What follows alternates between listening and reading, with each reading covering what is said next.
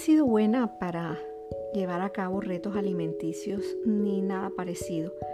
Y en alguna ocasión alguien me dijo que cuando repartieron la voluntad y la vanidad yo no estaba por ahí. Y eso me lleva a pensar que mi vida no cambiará únicamente por tener fuerza de voluntad, sino que es Dios que nos entrega la voluntad y el poder a través del Espíritu Santo para hacer lo que tenemos que hacer. Y efectivamente, algunas personas estarán más dispuestas, tendrán mayor disciplina y alcanzarán más pronto la meta. Pero para aquellos en los cuales la voluntad no es el mayor tesoro, entonces sí o sí tendremos que buscar la ayuda de Dios en el día a día para poder alcanzar la meta. Y puedo decirte abiertamente que se logra, se alcanza, llegamos a la meta. Y da tanta alegría ver cómo Dios se convierte en tu ayuda, en tu socio, para sacar adelante un proyecto de vida. Recuerdo que en alguna ocasión mi niña muy pequeña empezó a caminar por momentos difíciles y ella me decía, mami, es que yo no soy así, yo no quiero hacer eso, pero termino haciéndolo.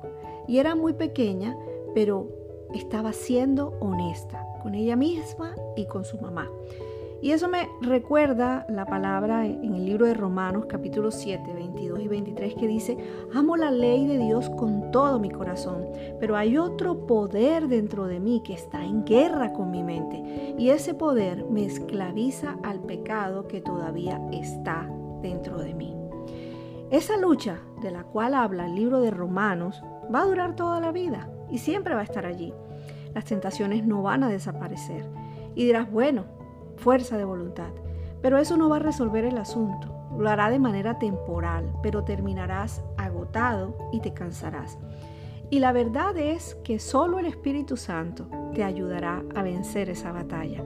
Lo necesitas en el día a día. Él te ayudará a caminar en ese compromiso de dejarte llevar por tu nueva naturaleza. Es decir, tomarás decisiones de hacer lo que a Dios le agrada. Vencer la tentación no es fácil, requiere una decisión firme de permanecer fiel a Dios.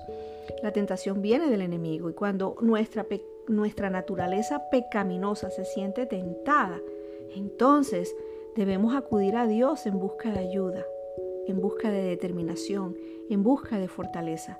Es con Él y solo con Él con el cual vamos a lograr vencer.